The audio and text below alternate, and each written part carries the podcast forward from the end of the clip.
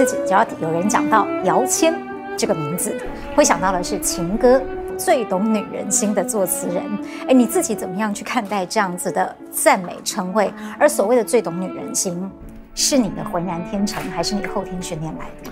这必须要怪罪于小燕姐啊！小燕姐是一个非常愿意支持，呃，支持提拔别人，所以那时候她就要标题耸动一点，她就自己从她嘴巴说啊，最懂女人心的作词人姚谦，她用这个开场，从此就变成我一个虚有其名的标签。我常常觉得很心虚。呃，我觉得了解人是难的，更何况了解一个异性。嗯，但是因为我的工作。是流行音乐，流行音乐里面可能很大的阅读者是女性，所以如果有一些回应的话，表现出来都是女性。而且那时候我也运气好，签了一些很很棒的女歌手，所以那些歌都成名了。所以 就是整个就是整个环境时势造就了最懂女人心这一个结论吧。当时我常开玩笑啊，就是说我是靠女人吃饭的，因为很多的歌词的内容其实都是来自于女性朋友，她愿意跟我分享，所以我听的时候就会，因为当他讲的时候，他用第一人称，所以我就可以理解第一人称的心境，揣摩着放到我的创作歌词，因为我的歌词的演唱者也正好是女性，我必须要用她的立场。那当然也另外一个角度来讲，我常跟。男性朋友说这件事啊，你想要靠女人吃饭，第一件事情，你要善于聆听他们说话，因为他们最喜欢就是被聆听，嗯，这是他们最最放松，而且他将来女性当她发现你真心的聆听，她说她会投桃报李，用更多的的的好对你的，那这不是利用，而是其实这也是另外一个角度来讲，这也是一个练习，你。当你有多了一个立场去了解这个世界或了解一件事的时候，你可能对事情的决定、对事情的看法都不一样。姚老师，因为你的创作实在太多了，所以你自己有没有算过，在全盛时期，你一年大概可以平均写多少？呃，如果就是唱片最好的时期，应该是九七到两千零三这几年，至少一周要写一首歌吧。哇，嗯，其实那对我是一个很大的折磨，因为我常开玩笑说，我不是林夕、许常德，他们是照三餐写歌的，真的，他们产量很高，而且他们真的是有那个叫。我经常写歌，就是刚刚我跟你分享，其实写歌我一定要听熟，我才有办法想。所以到时候我那时候已经照上线了，一周其实已经造成很大的心理负担。可是曾经我也有过写歌写到，我也不瞒你说，就是写到哭嘛。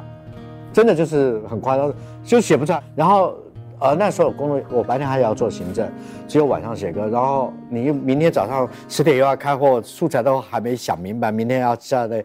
然后我现在还在为一个歌词困在一个歌词里面，真的。呃，我常鼓励男性朋友，哭是一个很好事。哎，这一招真的很好用，因为哭是一个很耗体力。可是你知道吗？当你耗体力，身体一放松的时候，脑子就活了。经常哭完是可以写歌的啊、哦，这个我们大家要学起来。写不出稿子的时候就可以放松一下情绪。反正写不稿、写不出稿的各种邪门的或正门的各种方法我都试过了，我都可以跟大家分享。所以，嗯，我曾经压力就是写写写到哭的经历，我真的活生生的就好几次。你还记得写第一首歌的机缘是什么吗？哦，我真的是，如果第一首词的机缘其实是。必须谢谢前辈陈嘉丽给我的，因为他脱稿。哦，原来是他。对，那他脱稿，然后结果那时候江淑娜在大陆拍戏，拍《戏说乾隆》，他只给一周的时间要录完，所以老板急了。然后平时那时候，其实我已经展现出我在修稿、润稿的能力，例如宣传稿会写。或者有时候歌词唱不顺，我现场就是润稿。那老板说：“那你你能写完整一首吗？”我说：“我试试看吧，不然明天再不录人就走了，再回来又是半年后了。”这样，哎，就就写了一个稿就上去。那这个这个歌也不是特别有名啊，不过就还记得歌名吗？就是最痛的歌，痛的歌，因为是童安格最痛的歌，是童安格的曲。哦，最痛的歌。对，然后从此就我也知道啊、哦，原来我可以写歌词。然后老板也确定，所以后来所有的补稿动作都是我在干。那只是运气很好，就正好补到一个鲁冰花出来，就从此我就大红啊，就变成一个职业写词人了。鲁冰花算是我运气好遇到，因为那当时，呃，拍电影，然后编剧吴念真老师写了一个歌词，然后可是一直拍不顺，小孩记不唱不顺，那后来导演紧紧急从拍片现场下山到白金录音室找陈阳说。能不能简化简单？陈阳说，歌词这样怎么简化？除非新歌词。然后说来不及。然后陈阳说，哎，姚谦你看过那个周老师的《鲁冰花》？我说看过啊。哎，你拍电影要小孩，那个小孩要唱采茶山歌的童歌性质的，你想一个的吧。我真的就是半小时写完了。然后陈阳就我们就是在一。半小时不到一个小时，我写完歌，陈阳就几分钟就把谱给取了。因为天上星星不说话，我那时候想所有的歌谣记，呃，童谣记忆，你们怎么样又往把鲁冰花放进来，然后录个 demo，对对，隔天就录完了，所以我才有这首歌的机会。您刚刚也提到说，其实常会跟朋友聊天，从别人的故事里面找灵感。是，我们比较容易从别人的故事找灵感，还是自己对生活里不经意的感受呢？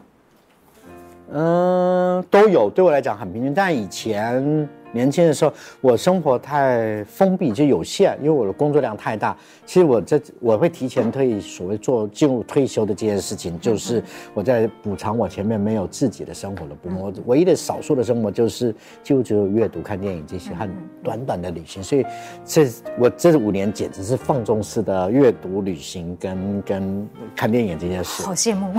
哎、呃，对我我就是要刻意让大家羡慕我。然后啊、呃，嗯，所以那时候很多的来源。都来自于聆听或阅读了，因为自己的生活体验太，我真的是连，我现在真的老了，是恋爱机会少了，不然我真的后悔。年轻的时候还是个鲜肉时，应该多恋爱。真的，这样的话就可以写出更多的姚氏情歌了，就就不需要靠女人写歌。金好奇有一首歌很红，是你写的《味道》。嗯嗯。可是我记得你曾经陈述过说，这首歌听起来很浪漫，嗯、创作的过程其实没有那么浪、啊、那么浪漫。这有两个原因，第一个故事真的有其人，真有其事。那当时他交往条件是啊，不要抽烟，因为前一个男朋友他们最常，他发觉最常吵架也就是他。他鼻子敏感，烟味他觉得很不舒服。就是男生他有烟瘾，但是他每次抽烟又有罪恶感，就造成他们经常因这个原因有很多摩擦。所以他后来就说删掉这个可能就是只只有一个条件，不抽烟就行了。那的确真的是遇到一些很外表条件的符合的，然后他却莫名其妙的想念那一个人，想念抽烟的那一位。对，然后他就发现。他很多的依恋的频率跟那烟是有关系，虽然他不喜欢烟。他在说这个时候，我突然觉得哇，好厉好棒的一个题目可以写，但是听着就过去。而我真的写的时候，在下题目的时候去，因为那个旋律又要考虑新小唯美，然后前面李宗盛写的领悟那么那么强的歌，总觉得要不能让他有不能太不能降太多分，一定。超超不过，但也不能降他。结果在选题选的很困难的时候，就感冒了，重感冒。然后我就鼻塞的严重。我发，我突然我又领悟到一件事：当你鼻塞，当你没有嗅，因为我常那时候我开那个女朋友的玩笑说，谁叫你嗅觉敏感，造成这一个痛苦的恋爱，呃呃，一个长恋爱的结束和新恋爱的无法继续这样啊。可是当你没有嗅觉的时候，也很痛苦。真的，你没有嗅觉的时候。你是没有味觉的，所有的欲望是降各种欲望，从脑子里的欲望、嘴巴的欲望全部降低。然后当你这些欲望降低，你会觉得生活的平凡。就那几周，并不是身体不舒服，只是鼻塞而已。但是你会发现对什么事情都不太不起劲。所以我也在想，鼻塞怎么会这么严重的影响我的生活？就是提高兴趣的乐趣都没有，活着的乐趣都降低很多。我就突然间想到那个故事，就是两极啊，就是当你嗅觉敏感，还没有嗅觉，所以我就决定用这个题目来写这首歌。其实这么多关于女人的歌曲里面呢，有几首真的是脍炙人口，而且 呃传唱了其实大概一二十年以上的，都还是让很多人很回味再三的。例如像刚刚我跟老师提到的，我很我自己很喜欢的万芳的那一首。啊，试着了解，那个又是一个什么样的灵感来源，让你写了那样的歌词呢？其实我必须承认，那个是我个人的一个短短的恋爱的经验，然后，但是那个经验我其实，其实我也不是那么那么恋恋不忘那种人，就结束就结束，而且更吸引我是工作嘛啊。可那难免会想了一下，就是说，原来谈恋爱以前我们被设定一个爱情观，就是相爱就是要了解。最了解的人才会幸福，你们相爱才会变。后来我发觉，我发觉那个短短恋爱让我发现一件事：相爱一定要了解吗？而且，人真的有办法完全了解一个人吗？其实，并不是对方不愿意让你了解。我发现问题在这，尤其很经常恋爱的时候，你男性常会觉得，女生都觉得你太难了解，或男生会觉得你好难了解。就很难沟通，你这个人太难了解。但是因为你期待了解，所以你设定一个比较远的目标，所以没达到目标，你们都觉得困在那里，而且都怀疑对方不够开放自己。而我在写那个最大是借由一个现在那个困顿里的人来对照我那时候想试着论述一个结论，是人不可能了解一个人。所以难怪这么多人在听到这首歌的时候特别疼。如果是在失恋的当时，会对他有一种很特殊的认同感。哎呀，都怪我了，戳到你的痛处。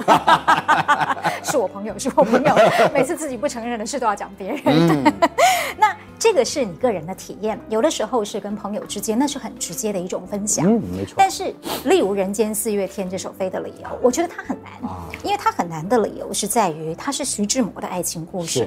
徐志摩是一个年代离我们这么遥远的人，嗯，而且他的爱情有点复杂，嗯，里面牵扯了女主角，嗯，不只有一位，嗯，在那个部分是不是需要去做很多的功课？有有有有，嗯，那时候我跟王慧玲啊，他们徐立功。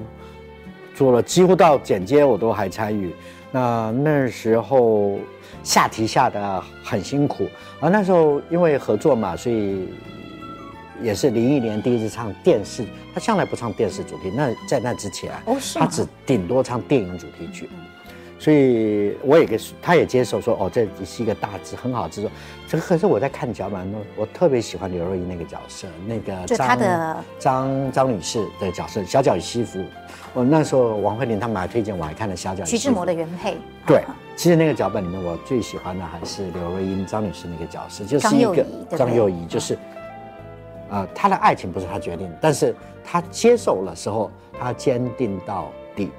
包含最后徐先不在了，家里面所徐家，她已经是被登报离婚的女士，她最后还兼认定这个帮徐家做所有的后事的所有的处理。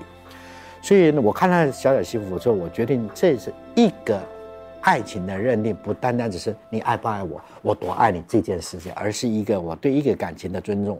所以我是用这个写。所以当当你用这个角度来写的时候，他。就某种的宏大感，因为我还是觉得一个主题歌还是要一个，终究是一个那么大的一个文学家的一个的一个，虽然只是爱情故事啊，还是有一些宏大感，所以我决定用这个角度写的。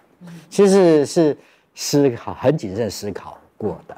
爱情的确是一个永远不可能褪色的一个题目啊。呃有一首歌刚好就叫《爱情》，莫文蔚唱的。啊、那首歌一开始的时候，让很多的聆听的人之所以会被吸引，是因为它的第一句是台语。没错，而那句台语是张洪亮的。哦，我还蛮好奇的是，当时是基于什么样的灵感？你们会把那个最开头的一句用台语唱的那句，那不是因为。爱的力，对，其实那时候张洪亮其实之前跟莫文蔚有和《广岛之恋》这些合作，所以他们就顺势就是在下就要跟他邀歌，因为他不会讲台语，然后他想写一首台语歌。其实张洪亮是一个很可爱的一个人，他那时候只会一句“那不是因为爱的力”，因为很多很通俗的闽南语歌都有这一句，他就把这句当做歌词来发展，他要试着写一首台语歌的的企图。我就说，那我们把这句留下，我就用这一句来发展，因为莫文蔚终究是那时候他第一次唱国语歌，进入啊从广东语市场进入国语市场，所以是一个新人。虽然他是一个大明星，但是他歌手是一个新人，所以大家要认知他，要快速拉近。因为 Karen 最厉害就是他可以像个大明星，他也可以很亲和，就像你身边的一个闺蜜。所以那时候要奠定它的亲和感，所以觉得这是一个最快速的让听众一下就说哦，你跟我语言都那么可以那么近。哇，莫文蔚竟然会唱台语的感觉，对，而且这个变成那首歌的重点宣传。我们刚刚在讲的都是情歌，可是其实姚老师有部分的歌曲，它跟爱情是没有关系的。我很惊讶的是伍思凯那一首大家很会在 KTV 唱的《分享》哦，也是您的作品。在那个时候啊还我们都是年轻人的时候，嗯、同性的友谊的歌是不多的，非常少。对，嗯、但是友谊很很容易就是是什么朋友一生要相随这种很义气式的。那我觉得能不能？不要这种，而且是，而且那时候我们也是想，因为他的前一首很红的歌叫《爱到最高点》，嗯，也还是非常洗脑，对，蛮荷尔蒙似的，所以我就想把那种雄性荷尔蒙，不是只有雄性荷尔蒙，而是用一些接近于，其实我在前写歌词的前十年，我一直在思考一件事，常努力做一件事，如何歌词口语化，因为在我。成长过程的流行歌词都还是，所以我刚才也跟你说，凭着对唱变成一个很重要的一个元素。嗯、那但是旋律的形式经过民歌时期的解构之后，西方音乐的解构之后，所以我在想，歌词也进入到另一个语态，就是这个时代的语态要呈现出来。所以那时候我第一件事情就是有，就例如那时候这你喜欢我的歌吗？后来你知道我在等你吗？那帅张红那些，所以那时候我们就这样。其实目的在破那个歌词的，把接近于语态、时态的语态，然后白话文，把所有的语言的可能放在歌词里面呈现。所以当时分享也是继续进行，只是我的对象变成少数服务于男性的歌词，而且友谊不讲什么侠义、正义这种荷尔蒙的诉求。那时候我的写歌词的一个想象，那时候还是摩托车满台北市串的时候，很多的人最大梦想摩托车带个女朋友，你也带个勇气，希望、啊。对对。我在想这件事情，就两个哥们各带自己的马子，骑摩托车去阳明山。所以我下次如果点到那首歌的时候，我可能画面中脑海就会有那个其实骑摩托车载女生的画面。对，当时我是用这个想法，就是一群好哥们，然后他们都。工作不管怎么样，新新人们也碰到红粉知己，然后他们还可以分享，连这个都可以分享，其实是存在的。然后并不是只有喝酒把酒言欢这样的概念，然后这样进入生活流的可能性，这种，所以我就有分享这个概念出来。有没有哪些创作是来自于阅读呢？也就是说，也许因为你看了一本书，你去解构了这本书。然后再结构它，内化成你自己的东西，而变成。有有有有个朱天文，我一直说我最喜欢的作家是朱天文的原因，嗯嗯嗯、其实他的《荒野》我到现在看了十年还没看明白啊。但是他早期，因为正好我在大学时期，他也是他大我几岁，他就那时候就大量在杉杉发表，我就非常喜欢他那种剔透的观察世界的看法。嗯。而且自我观察的方法，那其实那些方法，其实我有一段时间，很多人问怎么写歌词，我说，我也就分享说，以前很多歌词一开始就一开口就把第一句就把情感说白了。我后来发觉啊，我觉得朱天文他受了受了张爱玲影响，所以他们一定会先把。场景给设定之后，再告诉你他要说的那一件事。嗯，所以这点是个很高明的方法。其实我在写那个，我如果我有跟别人有差异，我有一些歌是一开始先定景，再说当事人。那我我发觉这是一个很好方法，而这个方法就是从阅读他们的书，就是先铺陈了场景，再说故事。先定，例如说，呃，忽然又下雨的，窗外。嗯，一般来讲，这个东西有一点老套，但所以大不大用。但是我发现这个。会不会老套是后面你在说这件事情的对对照的引入法够不高明？嗯嗯、那场景经常会帮你意外的把人快速拉入第一人称的的世界里。对，因为我们在听歌的时候，很容易脑海里面会出现那个幻象。对，就像那这是来自于我阅读他们的作品。其实生命是一直不断的在演进。改变，我们留下一些东西，再往前走一些东西。您刚刚说创作是这个样子，是你的喜好的阅读应该也是这样的，因为你可以有这么丰沛的创作能量，嗯、一定跟你过去所累积的阅读的厚度是有关系的。你有没有曾经想过自己从过去这么年轻喜欢阅读的人，到今天的姚谦，这一路走来，你的阅读曾经经过了哪一些转变呢？我觉得阅读是一个我解决我困惑的这个最好方法，然后拓展我对看这个世界的最好的方法哈。那书的阅读其实以前年轻人更多，例如我开始做唱片，本来只是创作，所以我还是呃照我自己喜欢的阅读，就是比较文艺的文艺类。但是后来我做管理的时候，我也上了一些管理课之后，我才开始理性思考的一些的艺术的一些。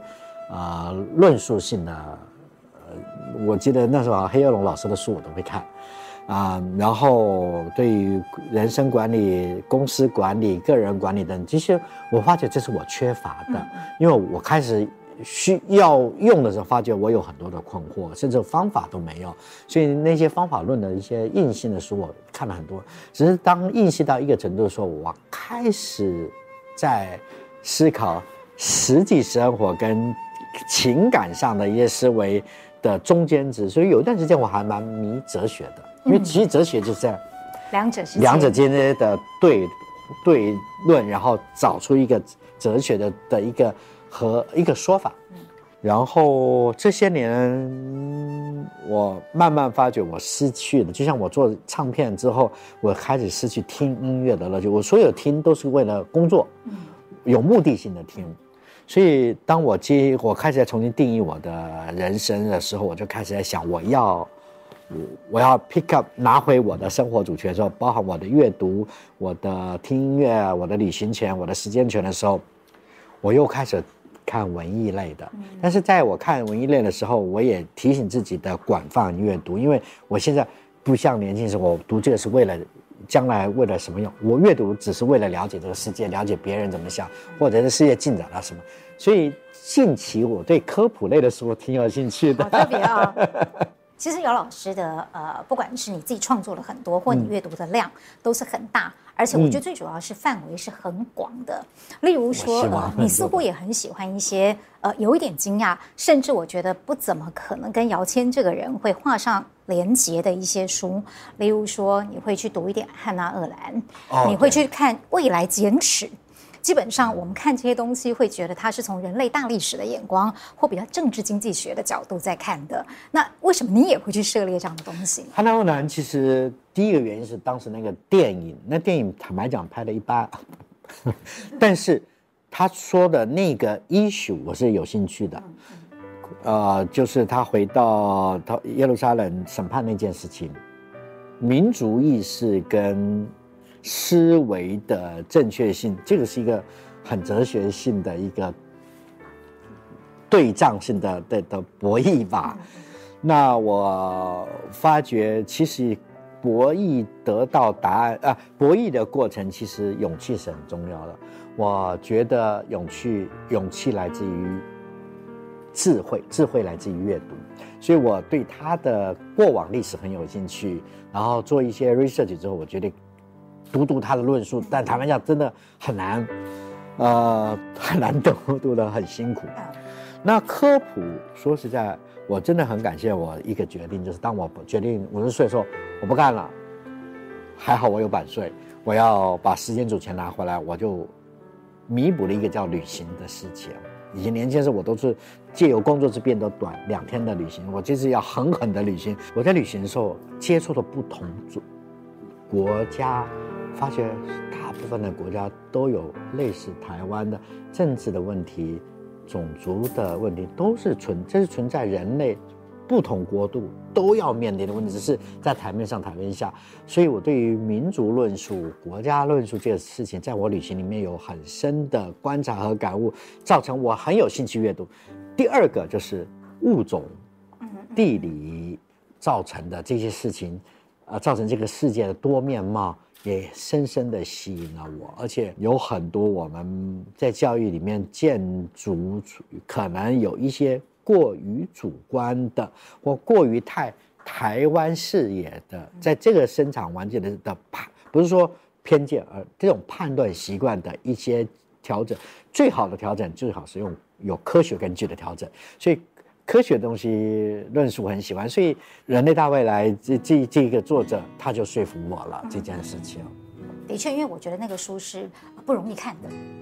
啊，是吗？对，我觉得不容易看，然后其实是还蛮难懂的，嗯、但是而且它有一些呃，对于过去未来的人类的一种奇想在里面。是。到二零五零年。所以我后来我我今年就去了一个比较不容易去，但是我还我就去看了，它里面提现在还存在那个大大黑猩猩。我们到我到了乌干达，还爬了两千公尺进去看黑猩猩的生态。他们现在少量的开放让人家进去看。当然，我们每个人的生命过程中，喜欢的东西会经过一些演变，包括我们所阅读的书。您刚刚也提到，有没有哪几本书在你的生命当中，它始终陪着你的？你爱不释手，读了很多次，到现在还是你的床头书的？我没有一直不变的床头书哈，但是《蝙蝠散记》是我看了比较多次的一本书，因为我那种。写给自己那个封信的那首歌词，其实也在对照我对《蝙蝠散记》之后经过的十数年，我也进入，比如说那个年纪，虽然我还住在人的社区里面，但是我是一个人居住。如果我不出门，我关掉手机，我几乎可以持续两三天没有声音的进行我的生活。我还蛮喜欢这种生活。那么我我是在。人群里面过这样的生活的感想嘛啊，所以它算是一本我阅读甚至会回应到我生活体验的一本书。然后有一段时间我还蛮喜欢朦胧诗派的一些书，像像像那个谁顾城。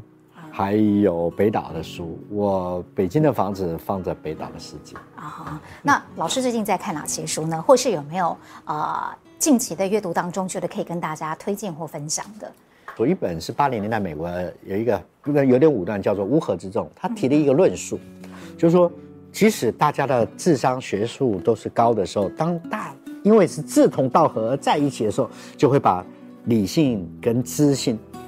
EQ、IQ 全部往下拉，所以它的名字叫乌合之众，就是说，特别当我们相理论述相近的时候，我们很容易就把所有的客观因素都给忘掉了。然后最近有一本书，就是《人类大未来》那个作者推荐的，所以我就买，意外的好看。知识不是理想中。一的样子，就是你别以为你是知识分子。如果用人脑来，先用电脑来算，人脑的容量只有两 G，真的。所以我们现在永远是，我们的确读了那些书，知有了那些知识，但是我们人经常会调整，所以没有被使用或者不需要使用，你就排掉，你把新，你才可以容纳新的。到最后，我发觉我们对没有一件事情已经专门的。但是我人很好，就是我们有共同累积知识，所以那些知识都放在我们的 data 的书本里面、电脑里面，所以我们要用可以取出来，然后就这个基础再往下延伸。所以人类其实脑子没那么好，知识分子也没那么聪明，但是我们懂得运用已经累人类的智慧知识的累进，我们在往踏着别人往上，所以我们比别的生物。优越一点，所以别高兴你是知识分子，你别以为你多聪明，你碰到选举，你知道再聪明人的愚昧那一面，你都看得一清二楚。说的太，我觉得太好看了。这两本书，其实我我我很害怕谈书这件事啊，因为我还是一个享受阅读，甚至在阅读里面有很多战斗的人。像我一直很喜欢朱天我，我从大学到现在，只要他有作品，我一定看，我就是铁粉。你就是三三书房的文绝对是，嗯。然后朱天文女士的书我是一定看的，可是这个屋檐呢，十年前看到现在，我看了大概一遍半以上。我最近因为前一阵子我答应一个阅读晚上要做书斋，推荐自己的书，我发觉我很想做这个书斋，但是我没办法做出这本书的书斋，我就决定狠狠读。你看我到现在还读在这里，太难懂的书，但是我相信。一个我那么喜欢的作者，他会写这本书，虽然是十几十年前的作品，一定有他的背后的动机，我一定要读明白。这个是我最近买的，因为我一直喜欢收藏。然后台湾的美术史其实有很多，可是经常都会被政治人物去运，政治人去运用当做素材。那么有一个剧作家把陈澄波的一些的东西用一个。小说创作，推理小说创作来写，我觉得这个很有趣的创作，所以我决定买来读读看。然后还没才看读完第一章还没读完呢，刚开始读，我还蛮期待这个阅读。最近在手上看的书。对，正在读的书，读万卷书就行了。有些地方还是别冒险，因为所有人去印度，你一定会拉肚子。我一直没敢去，但是印度的书我一直都很各种书都买来看。这早期看完之后，但是我真的去完第一次印度之后，我非常喜欢印度，然后我就决定把一些旧书拿来重读，我又重读了一次，然后我就发现这个魅伪合同太有趣了。就是说，其实你很多东西，你到现场，你不会用这个角度，呃呃，场景解剖读啊这种来看这个事，可是，它又越客观的插图的描绘，但文字你又荒谬感，就那种乐趣，我是读这本书。这个金姐姐，对不起，我是因为当时大陆在出，比台湾早出版一个月，所以他们试印完的时候，他们希望我。我能先读，他们知道我前两本都读完了，就希望我读完的时候能够分享，所以我就读了。我我我一直喜欢这位尤先生哈，这个我们戏称他尤先生。其实这两本，尤其后来的两本，呃，就《今日简史》跟《未来简史》，我有很多地方是都不那么完全认同的，因为我觉得不会，但是不是会发展这样，但是对于他的论述的。体系我是非常佩服，而他的对于论述体系，呃，说明的能力我是非常佩服的，所以我还是还挺推荐这本书的。嗯，好，太棒了！高兴老师推荐的书都没有很好读，嗯、但是呢，大家 值得一读，值得一读。对，高老师除了音乐人的身份之外，另外一个很让大家熟悉的身份是作家，还有艺术品的收藏家。嗯，有两首歌跟艺术特别有关，《My Dear Art》。跟啊、呃，我爱夏卡尔。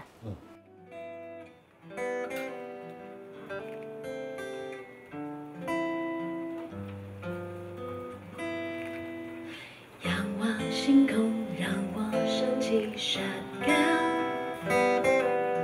恋爱的人总是浮在城市半空中，视若无睹的。你爱一个人。爱情可以写情歌，那你爱一个艺术家，你也可以写歌给他。而且当你抒发完这个写对他的喜爱之后，你的拥有的欲望就降低了，因为歌是永恒的。对，所以我就决定写了一个《我爱夏卡》，当然很多是来自于对于夏卡阅读的他的作品的阅读的看法。呃，我还蛮高兴，这这个书写的方式有好几个从事文字工作的创意创作者都很喜欢啊。因为那时候我说了一件他们觉得特别有趣，就是说恋爱的人都浮在半空中，真的恋爱就是轻飘飘的嘛。然后夏卡尔真的他就具象吧，你看他所有跟他的未婚妻在年轻的时候都是浮着，都没着地了，都没站在地上，我觉得那太美了。然后也代表我对一个艺术家的某种爱慕之情吧。那么 My Dear Art 其实是到近期的，发现我在艺术收藏上。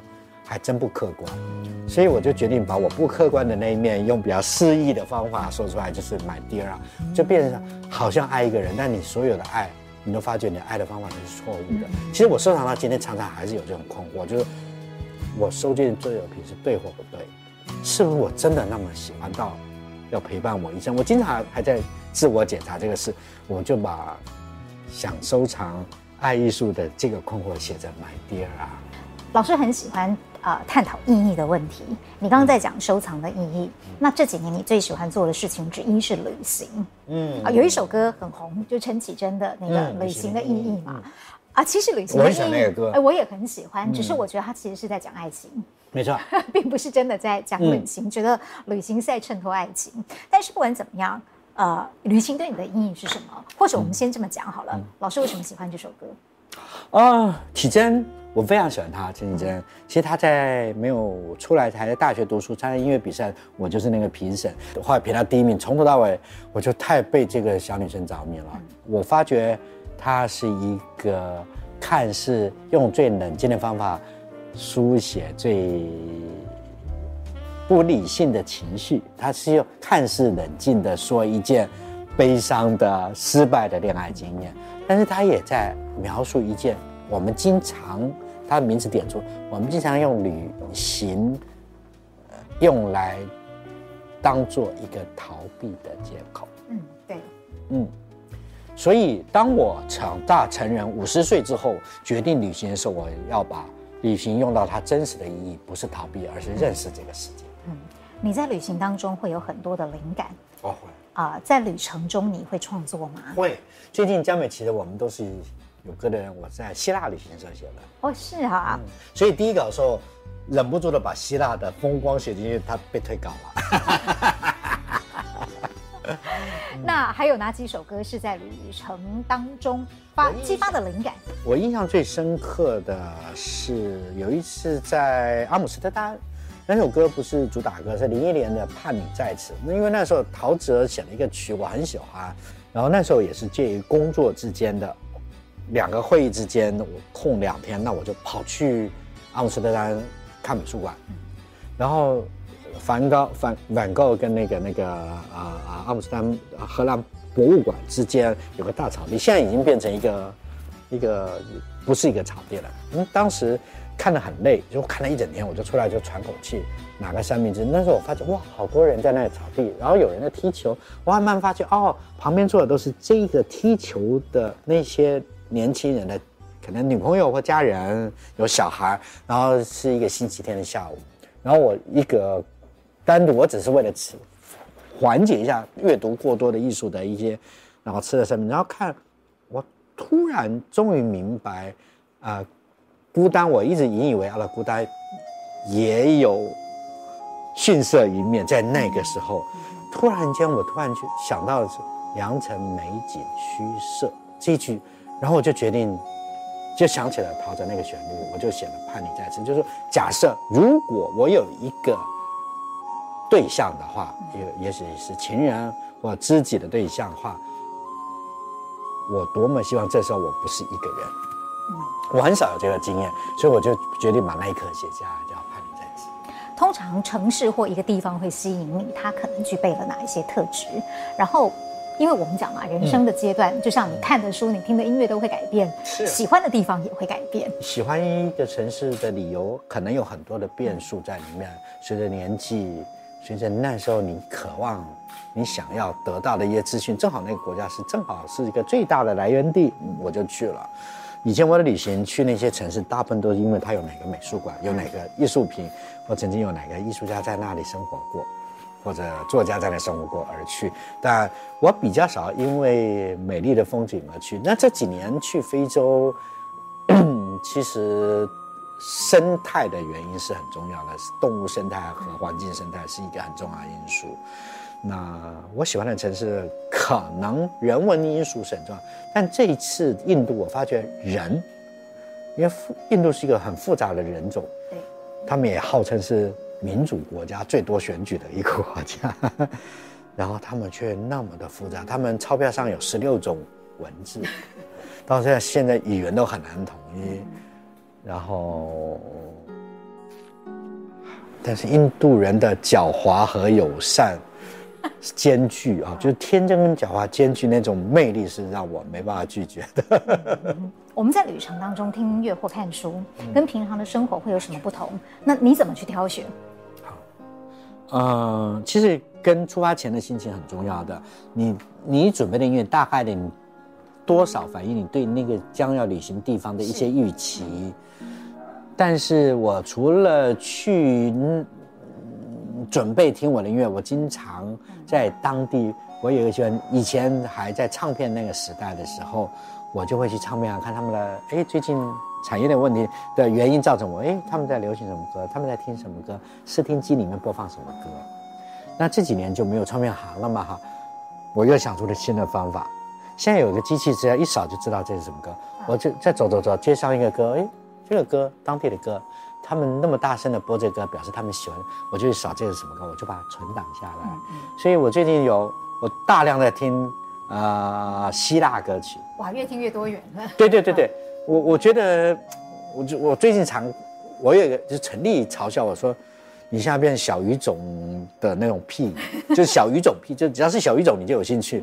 小语种的电影，小语种的音乐，小语种的，我说对啊。我突然觉得这个世界，因为有小语种才那么多元。我们真的不要只有美国、日本这些审美。